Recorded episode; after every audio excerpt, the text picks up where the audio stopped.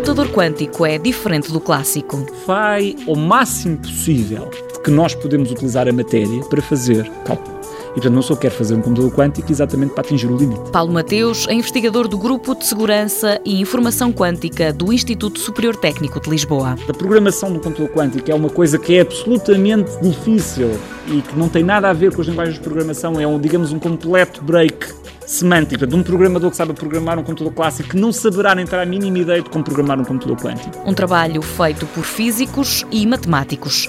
A principal vantagem do computador quântico é poder resolver vários problemas mais rápido que o computador clássico, mas conseguir criá-lo é uma tarefa difícil. O grande problema do computador quântico é que você tem que isolar a matéria, tem de manter a matéria no vácuo quase, e é preciso manter no frio e, portanto, neste momento há um desconhecimento de como fazer um computador quântico, que mete mesmo no limite da engenharia. Chegar até ele pode demorar décadas. A questão é que temos de estar preparados para que aconteça, não é? Por enquanto, existe apenas um híbrido chamado Orion. Mundo Novo, um programa do Concurso Nacional de Inovação BSTSF.